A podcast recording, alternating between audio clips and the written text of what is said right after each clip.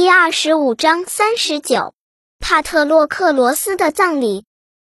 阿喀琉斯带着他的敌人的尸体回到了战船，他把尸体脸朝下匍匐在帕特洛克罗斯尸体旁的地上。丹内阿人解下战甲，坐下来举行葬仪。他们宰猪杀羊，还杀了公牛。阿喀琉斯吩咐大摆宴席犒赏战士们。他的朋友们拉着他，硬是离开了停放帕特洛克罗斯的尸床。他们来到国王阿伽门农的帐篷里，他们烧起一堆火，架上一口大锅烧水，并试图劝他沐浴，洗去身上的尘土和血污。但他固执地拒绝了，而且郑重地发誓：宙斯在上，只要帕特洛克罗斯还没有火葬，只要我还没有剃发并为他建立坟墓，我就不能用水洗澡。要是按照我的意思，我们现在就举行殡葬仪式。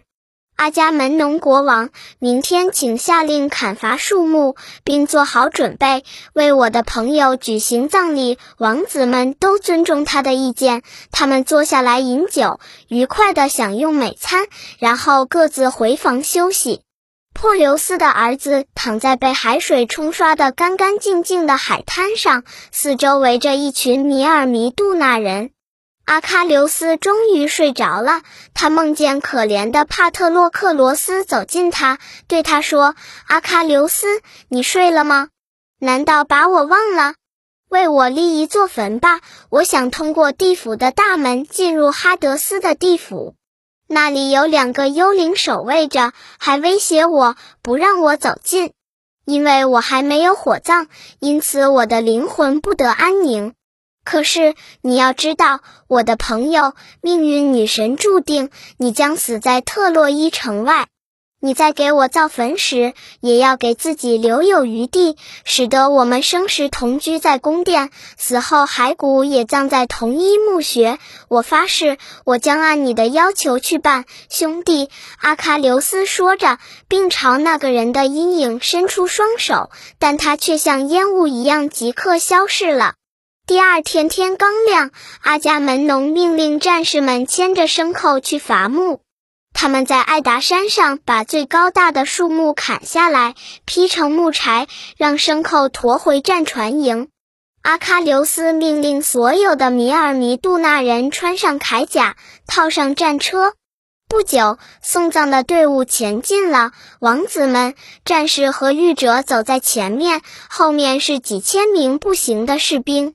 帕特洛克罗斯的朋友和同伴抬着他的遗体，上面放满了他们从头上剪下的头发。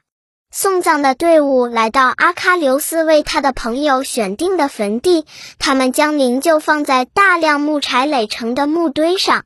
珀留斯的儿子退后一步，剪下自己的一绺褐色的头发，注视着茫茫的大海，说道：“啊，我的祖国的斯佩尔西俄斯河呀！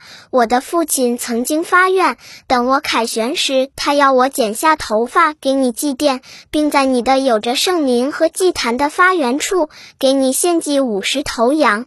可惜他的愿望落空了。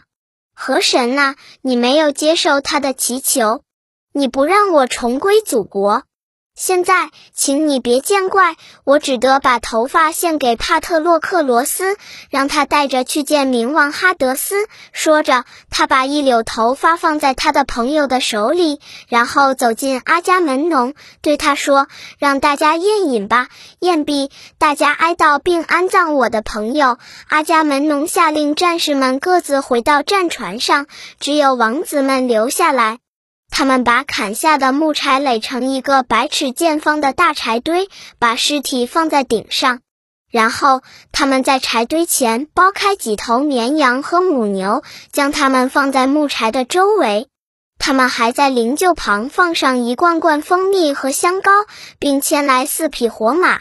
随后，又从帕特洛克罗斯养的九条家犬中选出两只宰了献祭。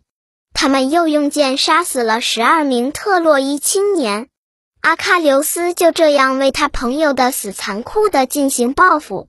木柴被点着了，阿喀琉斯对着死者大声说：“愿你幸福地进入冥府吧，帕特洛克罗斯。”我向你立下的誓愿全部实现了。十二名俘虏都已献祭给你，并和你一起火葬。只有赫克托尔的尸体没有烧，他的尸体将用来喂狗。阿喀琉斯凶狠地说着，但神之们却不让他的愿望实现。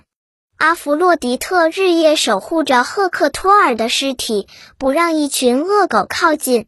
他又用玫瑰香油和长生膏涂抹在尸体上，使他身上拖出来的伤痕全都消失了。阿波罗也降下一片浓雾，遮住赫克托尔的尸体停放的地方，免得太阳把尸体晒干。现在，火葬帕特洛克罗斯的柴堆虽然点火，可是不能熊熊燃烧。阿喀琉斯转身向风神祈求，答应给北风神波瑞阿斯和西风神策菲罗斯献祭，并用金杯浇酒在地，请风神把木堆吹起大火。伊里斯把这消息传给了风神，他们从海面上呼啸而来，直扑柴堆。整整一夜，他们在柴堆四周煽起熊熊火焰。阿喀琉斯不断地浇酒在地，祭奠朋友的亡灵，直到清晨才风止火熄，柴堆被烧成灰烬。